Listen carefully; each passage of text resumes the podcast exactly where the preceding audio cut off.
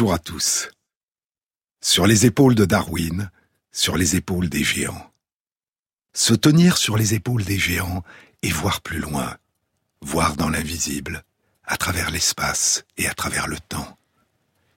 Découvrir soudain, comme un éblouissement, l'étrange splendeur de la nature. Natura, littéralement ce qui est en train de naître, ce qui n'a cessé de naître et de se propager en se métamorphosant depuis la nuit des temps. Il me semblait, dit Kessel, que j'avais retrouvé un paradis rêvé ou connu par moi, en des âges dont j'avais perdu la mémoire. Et j'en touchais le seuil, et je ne pouvais le franchir.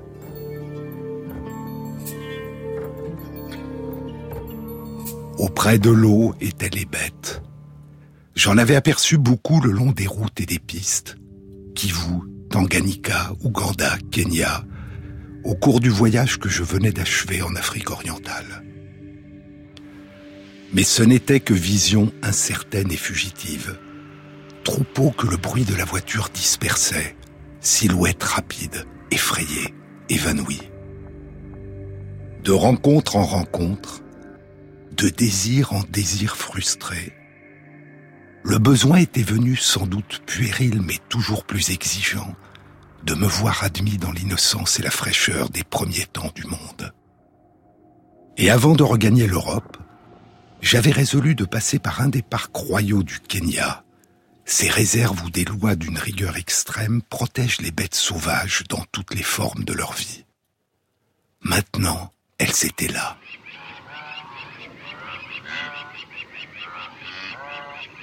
non plus en éveil, en méfiance, mais en paix avec la brousse, avec elle-même, avec l'aurore. Gazelle, antilope, girafe, gnous, zèbres, rhinocéros, buffles, éléphants. Les animaux s'arrêtaient ou se déplaçaient au pas du loisir, au gré de la soif, au goût du hasard. Le soleil encore doux, prenait en écharpe les champs de neige qui s'étageaient au sommet du Kilimandjaro. La brise du matin jouait avec les dernières nuées. Tamisés par ce qui restait de brume, les abreuvoirs et les pâturages qui foisonnaient de mufles et de naseaux, de flancs sombres, dorés, rayés, de cornes droites, aiguës, arquées ou massives, et de trompes et de défenses, composaient une tapisserie fabuleuse suspendu à la grande montagne d'Afrique. Quand et comment je quittais la véranda pour me mettre en marche, je ne sais. Je me sentais appelé par les bêtes vers un bonheur qui précédait le temps de l'homme. Je discernais les robes des antilopes, le front terrible des buffles, le granit des éléphants.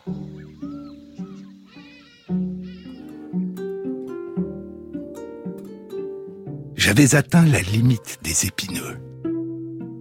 Il n'y avait qu'à sortir de leur couvert, aborder le sol humide et brillant pour connaître sur leur terrain consacré l'amitié des bêtes sauvages. Rien ne pouvait plus m'en empêcher. J'entendis alors ces mots.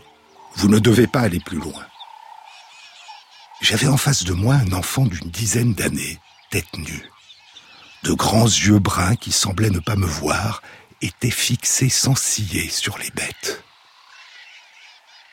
Je demandais à voix basse, On ne peut pas aller là-bas, c'est défendu. La tête coiffée en boule confirma d'un signe bref, mais son regard demeurait attaché au mouvement des bêtes. Je demandais encore, C'est sûr? Qui peut savoir mieux que moi? dit l'enfant. Mon père est l'administrateur de ce parc royal. Je comprends tout, dis-je. Il a chargé son fils de la surveillance. Je ne suis pas un garçon, dit l'enfant salopette grise. Je suis une fille et je m'appelle Patricia. C'est le début du roman de Joseph Kessel, Le Lion. Un narrateur sans nom. Un parc royal sans nom. Des guerriers Maasai. Une petite fille, Patricia. Et le lion, King, qu'elle a élevé bébé et qui, devenue adulte, vit désormais dans la savane et qu'elle part retrouver régulièrement. L'histoire, dit Kessel dans l'avant-propos, se déroule dans le parc national d'Amboseli, au Kenya, dans ce qui était alors la colonie britannique du Kenya. C'est la terre des Maasai, à quelques kilomètres au nord de la frontière avec la Tanzanie, qui était alors le territoire britannique du Tanganyika, où se dresse à l'horizon l'immense silhouette du Kilimandjaro et son sommet enneigé.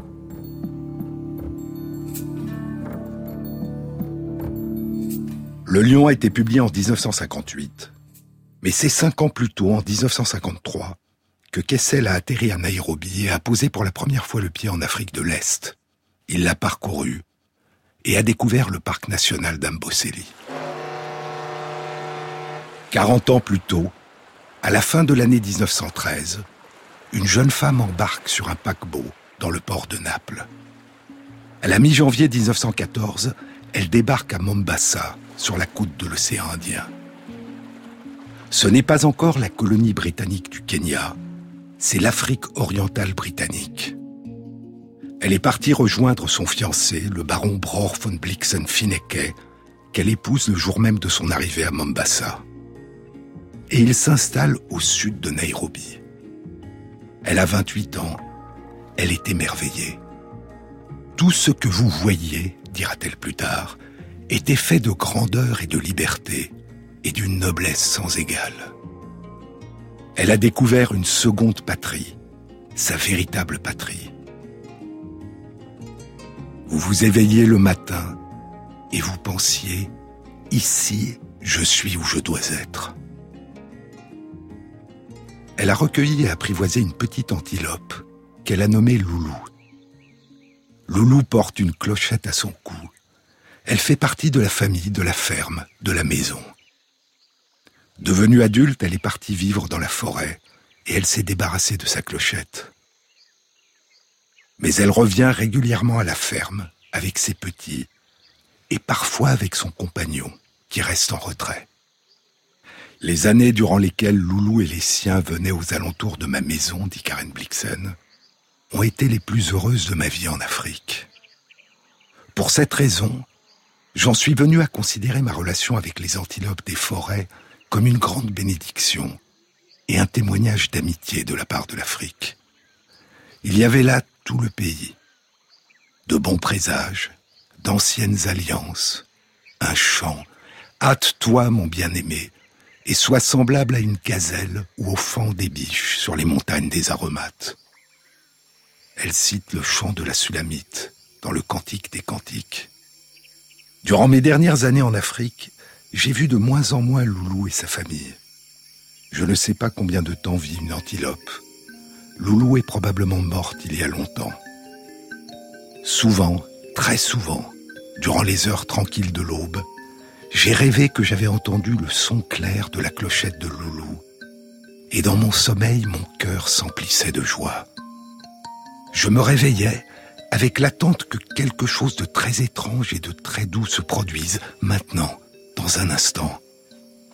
Quand je me rallongeais et que je pensais à Loulou, je me demandais si, durant sa vie dans les bois, elle avait jamais rêvé de sa clochette.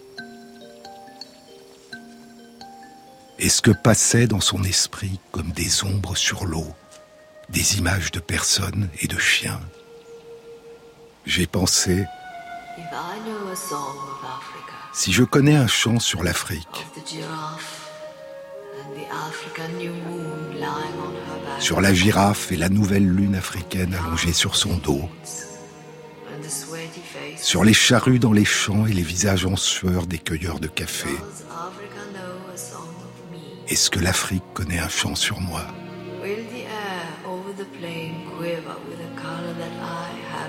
Est-ce que l'air au-dessus de la plaine tremble avec une couleur que j'ai portée? Ou est-ce que les enfants inventent un jeu dans lequel il y a mon nom? Ou est-ce que la pleine lune jette sur le gravier de l'allée une ombre qui me ressemble? Ou est-ce que les aigles de Ngong me cherchent?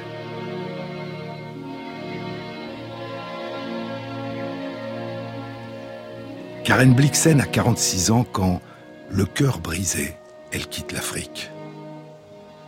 De retour au Danemark, dans sa maison natale, dans le village de Rungstedt, sur la côte du détroit d'Öresund, au nord de Copenhague, elle restera hantée toute sa vie par la nostalgie d'une terre qu'elle ne reverra jamais.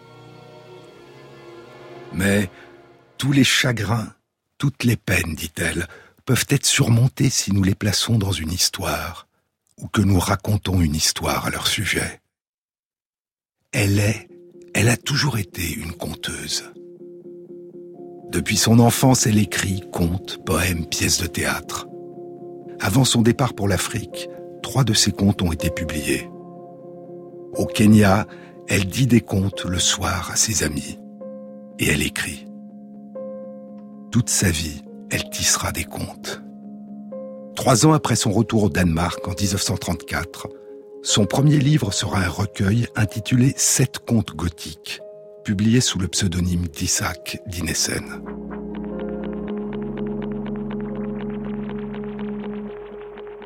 Trois ans plus tard, son deuxième livre, Ses souvenirs d'Afrique, Out of Africa, hors d'Afrique, traduit en français sous le titre La ferme africaine, publié sous son nom Karen Blixen, connaîtra un immense succès. Elle écrit ces deux livres non pas dans sa langue le danois, mais directement en anglais, dans un très bel anglais, puis elle les traduit en danois. Elle publiera d'autres livres, dont Anecdotes, un recueil de nouvelles, dont la plus célèbre est Le Festin de Babette. Une vingtaine d'années après la mort de Karen Blixen, Le Festin de Babette et Out of Africa deviendront des films qui connaîtront un grand succès. Et la voix que vous avez entendue tout à l'heure est celle de Meryl Streep, qui incarne Karen Blixen dans le film de Sidney Pollack, Out of Africa. Le livre commence ainsi.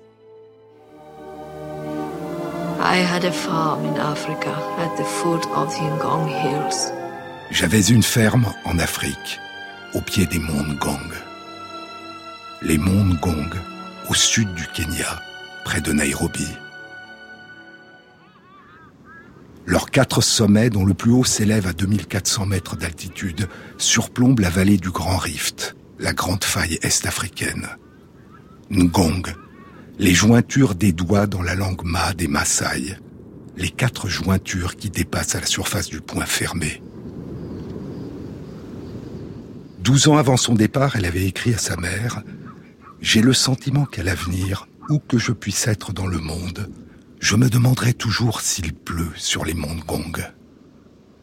La ferme Mbogani, au pied des monts Gong, est une grande plantation de café financée par sa famille, qu'elle dirige avec son mari Bror.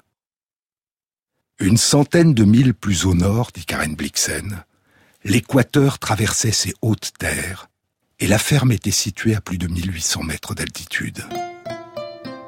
Durant le jour, vous aviez l'impression d'être très haut proche du soleil, mais les aubes et les soirs étaient limpides et reposants, et les nuits étaient froides.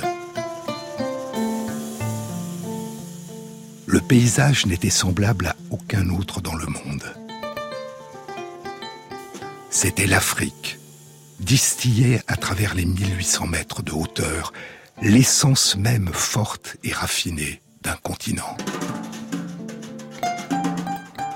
Les couleurs étaient arides et brûlées, comme les couleurs d'une poterie.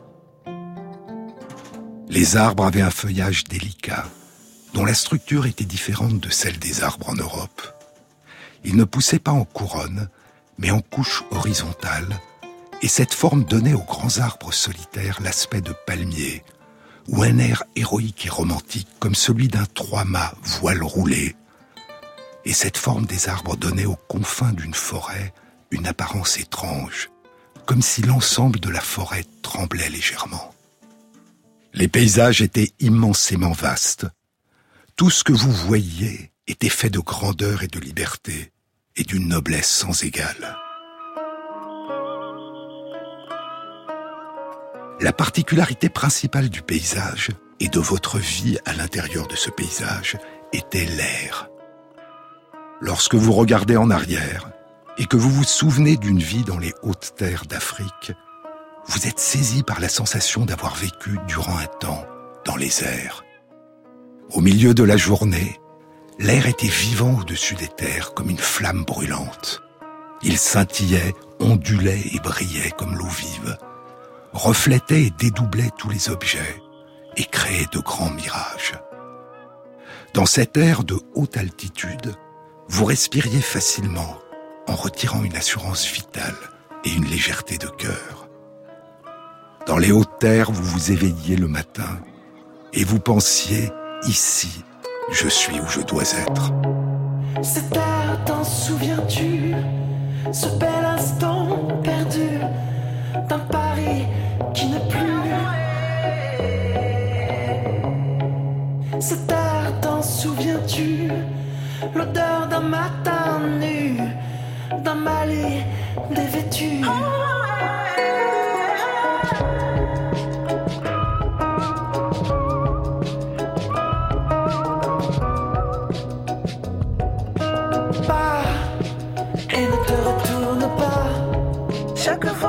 Chose est sifflée, un morceau de ta vie est passé.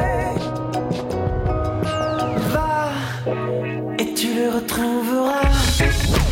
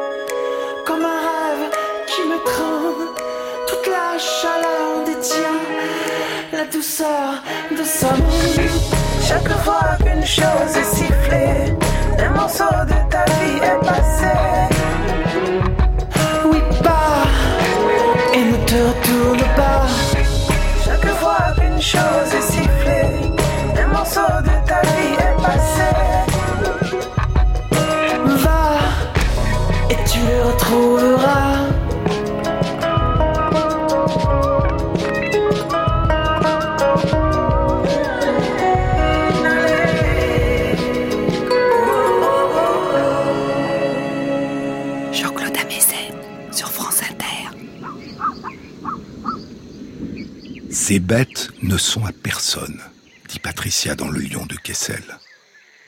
Même quand elles vous accueillent, elles restent libres. Pour jouer avec elles, vous devez connaître le vent, le soleil, les pâturages, le goût des herbes, les points d'eau, et deviner leur humeur, et prendre garde au temps des mariages et à la sécurité des petits. On doit se taire, s'amuser, courir, respirer comme elle. Dans la nature, dit Karen Blixen, j'avais appris à prendre garde de ne pas faire de mouvements brusques. Les créatures auxquelles vous avez affaire sont timides et vigilantes. Elles ont un talent pour vous échapper quand vous vous y attendez le moins. Aucun animal domestique ne peut rester aussi immobile qu'un animal sauvage. Nous, nous avons perdu la capacité d'immobilité Et nous devons prendre en silence des leçons de la nature avant d'être acceptés par elle. Prendre des leçons pour être accepté, pour jouer avec les bêtes, dit Patricia, pour les observer, pour les comprendre, pour apprendre d'elles, pour partager ce qu'elles vivent, ou pour les chasser, dit Karen Blixen. L'art de bouger doucement, sans brusquerie, dit-elle, est le premier qu'apprend le chasseur. Les chasseurs ne peuvent pas faire ce qu'ils veulent. Ils doivent tenir compte du vent et ils doivent s'accorder au tempo de la nature. Parfois, un mouvement est répété encore et encore et ils doivent le suivre. Quand vous avez saisi le rythme de l'Afrique, vous découvrez qu'il est le même dans toute sa musique.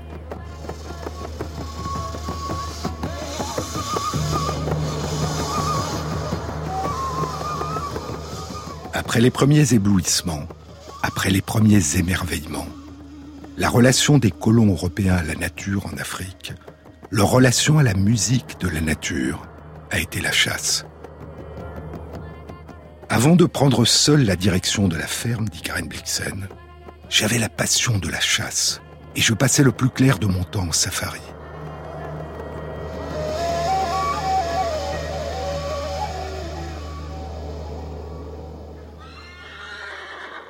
Elle chasse avec ses lévriers écossais, des chiens de chasse qui traquent les daims et les cerfs en Europe.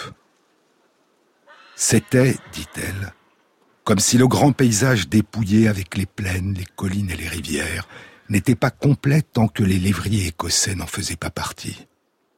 Je les prenais avec moi quand je partais à cheval parcourir la réserve de grand gibier, ce que je n'étais pas autorisé à faire, et là, ils dispersaient les hardes de zèbres et de gnous à travers la plaine, et c'était comme si toutes les étoiles du ciel se mettaient à traverser le ciel en tous sens. Karen Blixen chasse. Après leur divorce, son mari Bror deviendra l'un des plus grands chasseurs professionnels de la région et un guide pour les riches européens et américains qui viennent en Afrique de l'Est pour chasser. Et l'amant de Karen Blixen, l'amour de sa vie, Dennis Finch Hatton, est lui aussi un grand chasseur et un guide de safari.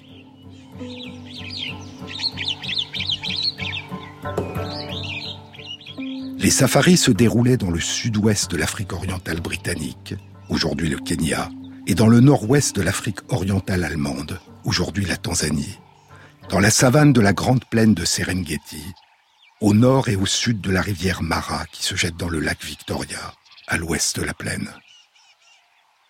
Serengit, la plaine sans fin dans la langue des Maasai, la plaine de Serengeti, la terre des Maasai.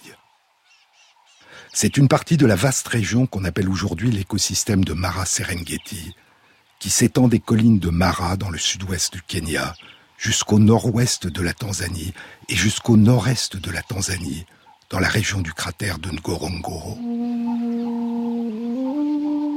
En 1913, l'année même où Karen Blixen quitte l'Europe pour l'Afrique, le chasseur américain Edward White, parti avec une dizaine de porteurs du sud-ouest de l'Afrique orientale britannique, s'engage vers le sud, dans les territoires de l'Afrique orientale allemande.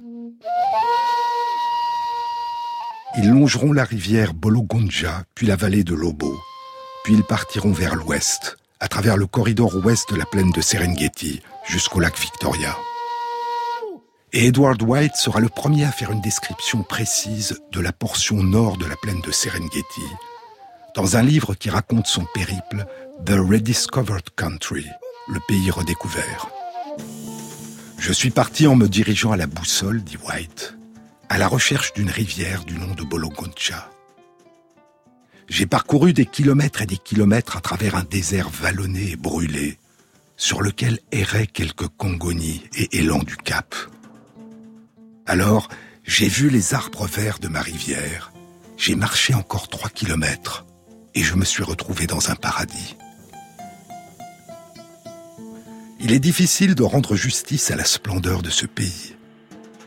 À partir de la rivière, il se déploie en une succession de douces collines de faible pente, aussi vertes que des émeraudes, sous des arbres espacés comme dans un parc.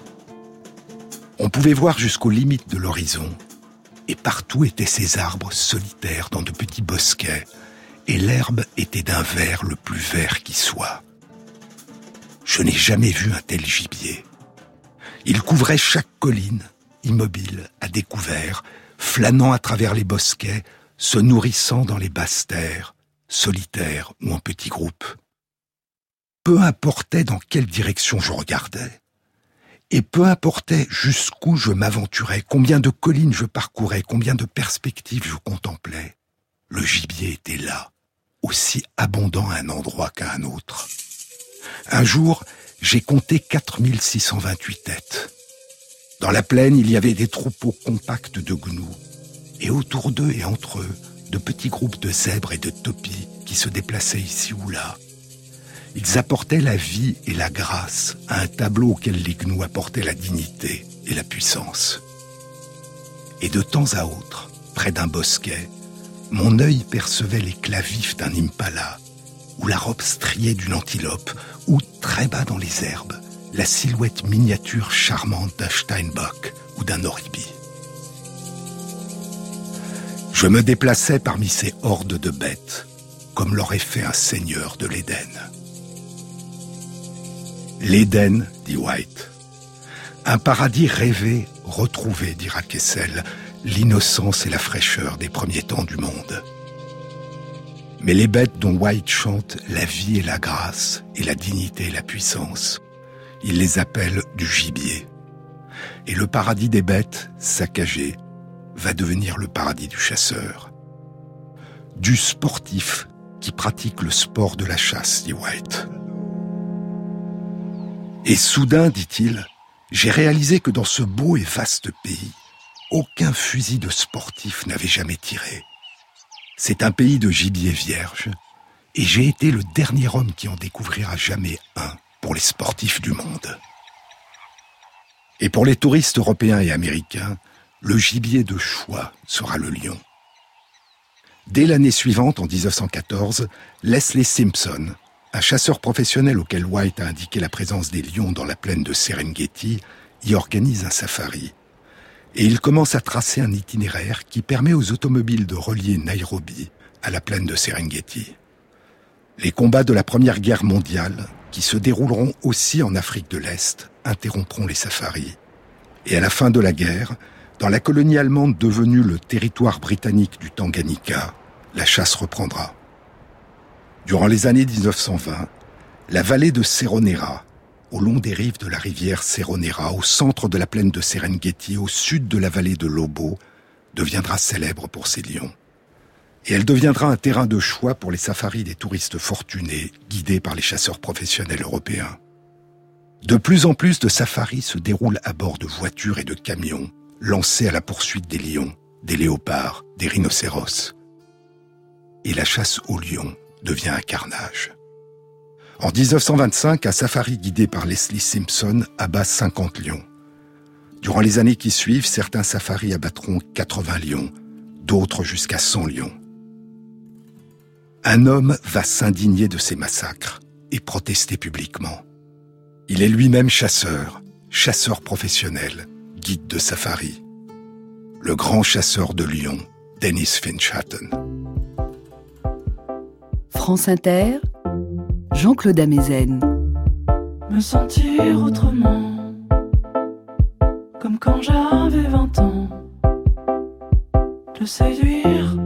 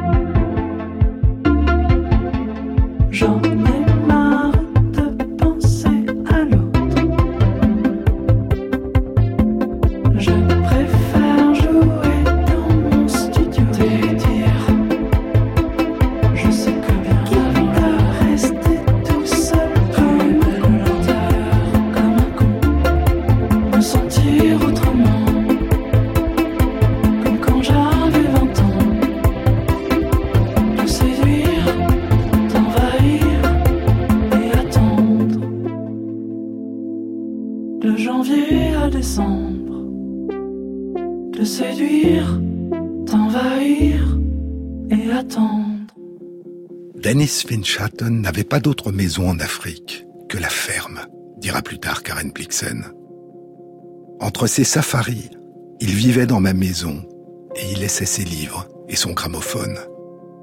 Il était heureux à la ferme.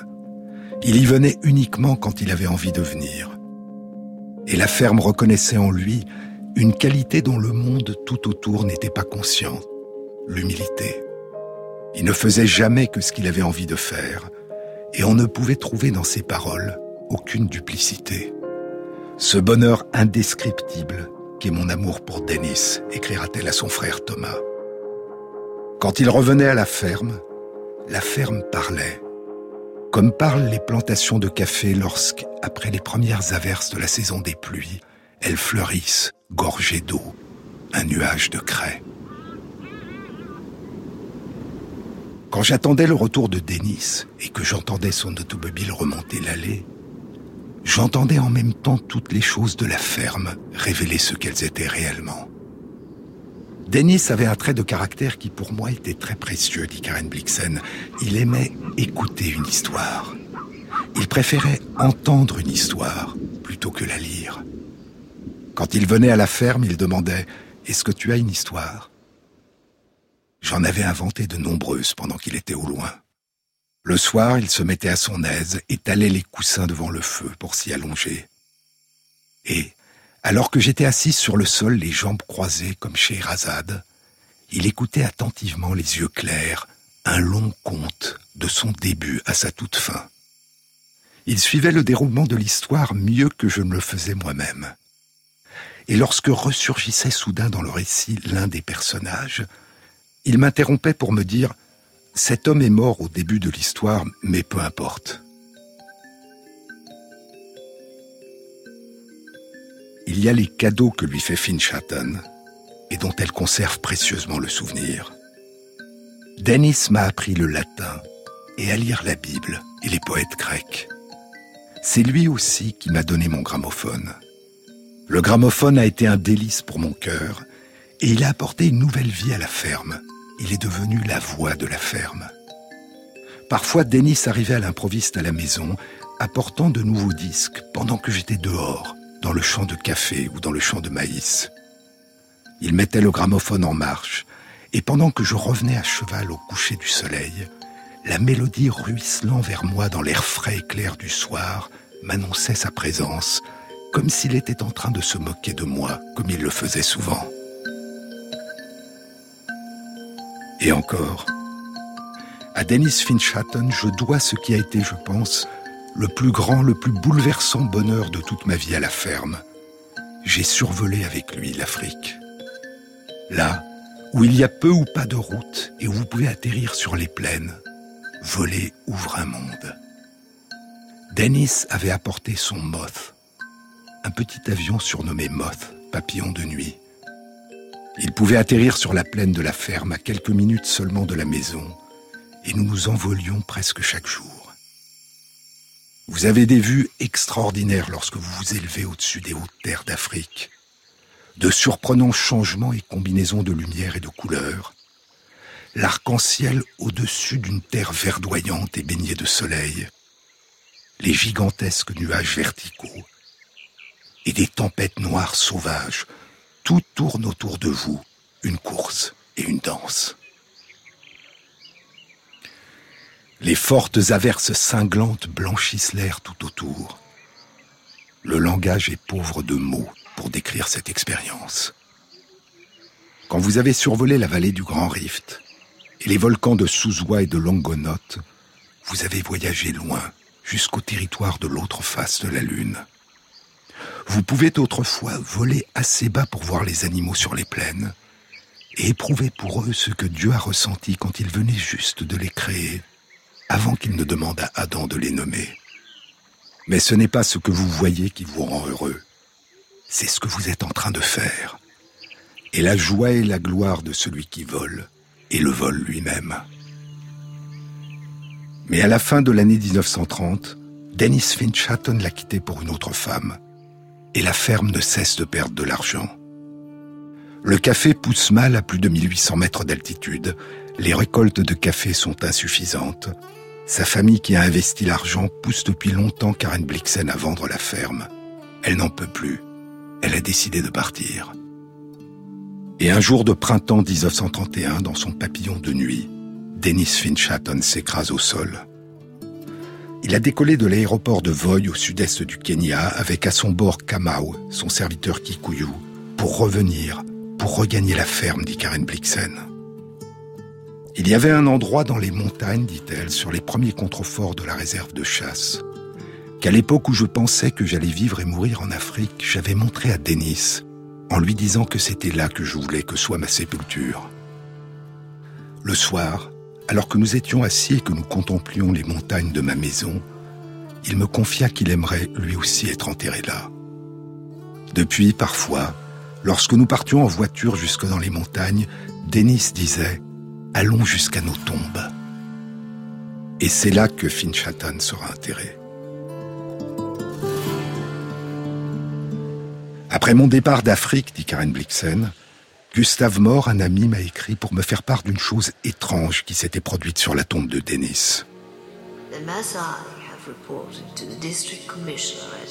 Les Maasai ont rapporté au commissaire du district de Ngong que de nombreuses fois, au lever et au coucher du soleil, ils ont vu des lions sur la tombe de Finch Hatton dans les collines. Un lion et une lionne sont venus là et sont restés immobiles ou se sont couchés sur la tombe pendant longtemps. Après votre départ, le sol autour de la tombe a été aplani en une sorte de grande terrasse. Je suppose que ce lieu plat est un bon endroit pour les lions. De là, ils peuvent avoir une vue sur la plaine, et sur le bétail, et sur le gibier. Il était bon et beau, dit Karen Blixen, que les lions viennent sur la tombe de Dennis et fassent de sa tombe un monument africain. Et que célèbre soit ta tombe. Elle cite un vers d'un chant de Shakespeare dans la pièce Cymbeline, un chant dont la mélodie s'est perdue. J'ai pensé, dit Karen Blixen, que même Lord Nelson à Trafalgar Square n'avait sur son monument que des lions de pierre. Les lions veillent sur la tombe de Dennis Finch Hatton comme un dernier hommage à celui qui a veillé sur eux. Car bien que Karen Blixen ne le mentionne pas dans la ferme africaine, Dennis Finch Hatton, le grand chasseur de lions, a lutté pour protéger les lions.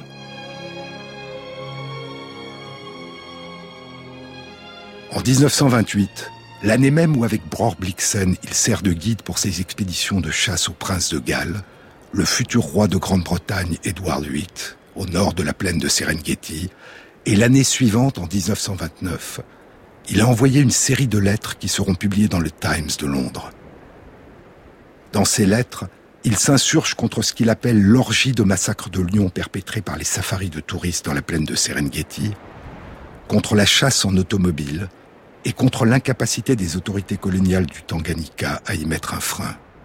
Il demande la mise en place d'aires protégées, de réserves naturelles, avant, dit-il, qu'il ne soit trop tard. Et il plaide pour les safaris photos, qui permettent mieux que la chasse, dit-il, d'observer et d'étudier tous les animaux. How does it feel when it's quiet and calm? And will I be denied? How will it feel when it's time to move on? Mother says, kneel and pray. When it gets hard, I will roll those sleeves. Life can be so unkind. I will be found on the edge of the world where there'll be no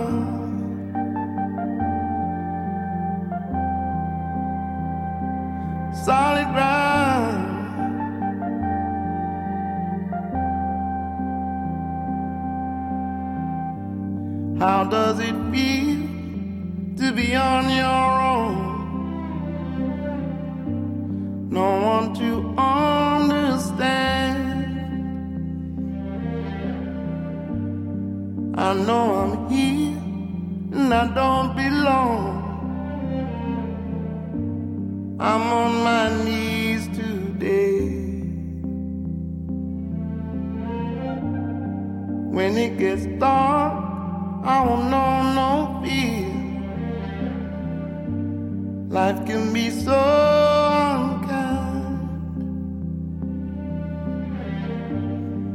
Hanging around on the edge of the world. Finally,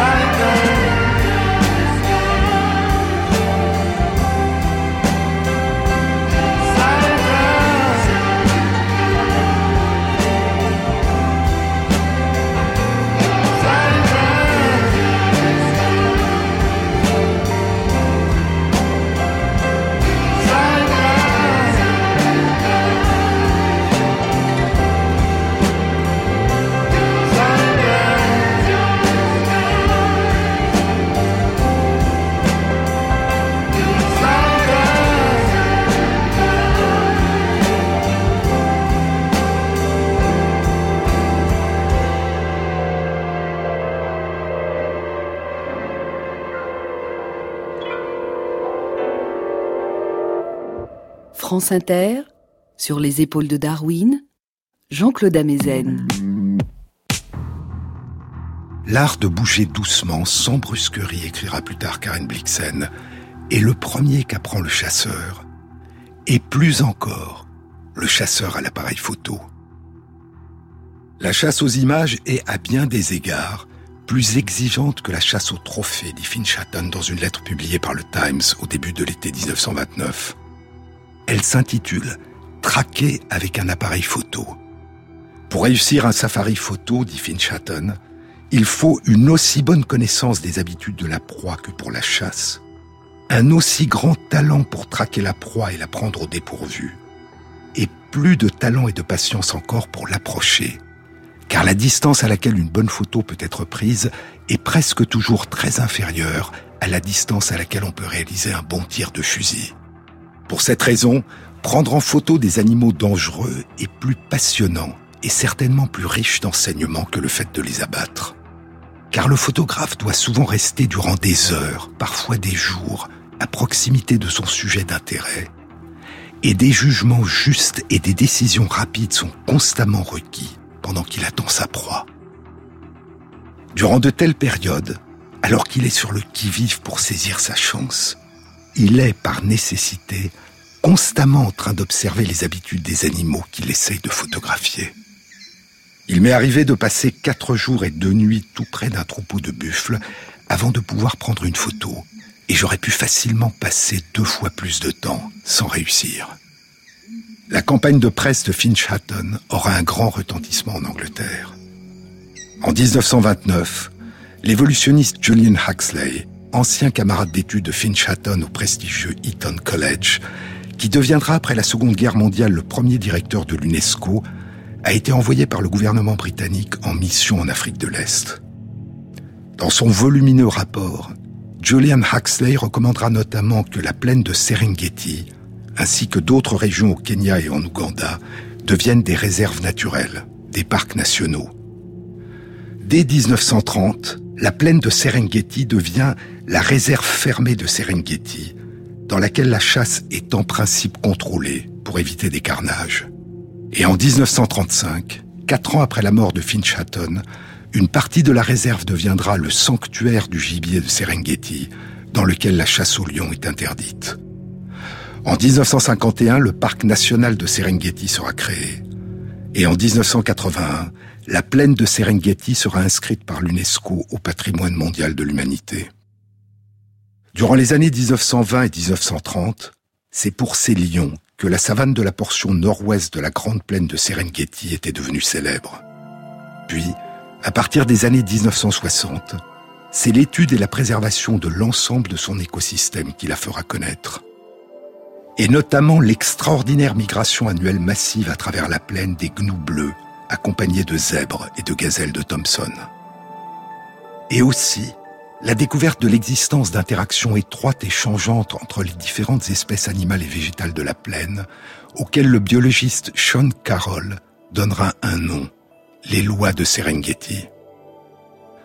Ces lois allaient expliquer pourquoi la faune de la plaine, dont l'abondance avait ébloui White, Finch Hatton, Huxley et tant d'autres, était alors beaucoup moins riche qu'elle ne l'avait été un demi-siècle plus tôt et qu'elle n'allait le devenir un demi-siècle plus tard.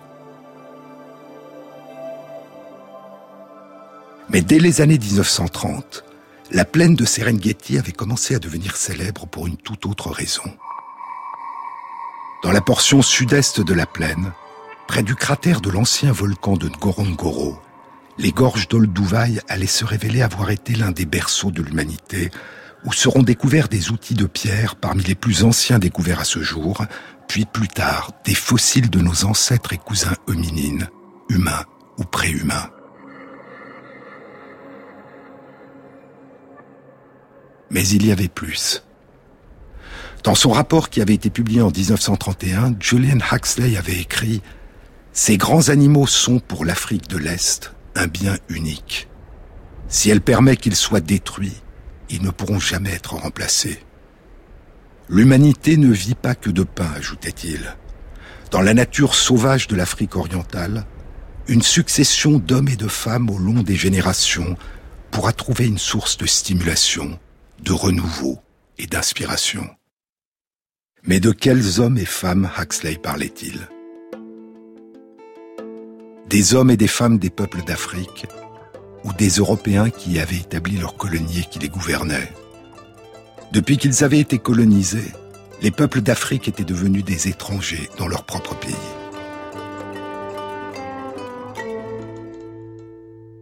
Dans la ferme africaine, Karen Blixen décrivait longuement cette situation tragique. C'est vers la fin du livre. C'est plus que leur terre, dit-elle, que vous prenez aux gens dont vous vous emparez de la terre natale. C'est leur passé aussi, leurs racines, leur identité. Et, quand ils ont été chassés de leur ancienne terre au nord de la ligne de chemin de fer et déplacés dans la réserve Maasai actuelle, les Maasai ont emporté avec eux les noms de leurs collines, de leurs plaines et de leurs rivières, et ils les ont donnés aux collines, aux plaines et aux rivières des nouvelles terres.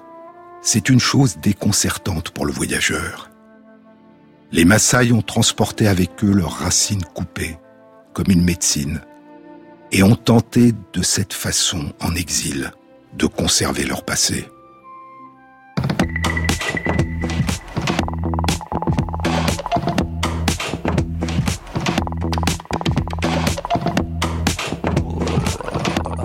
Merci à Christophe Imbert et à Sonia Leglen pour la réalisation sonore et la mise en musique de l'émission.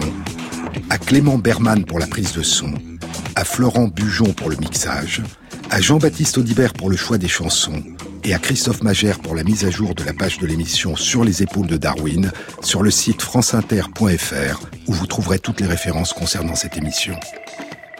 Bon week-end à tous, à samedi prochain et joyeux anniversaire David.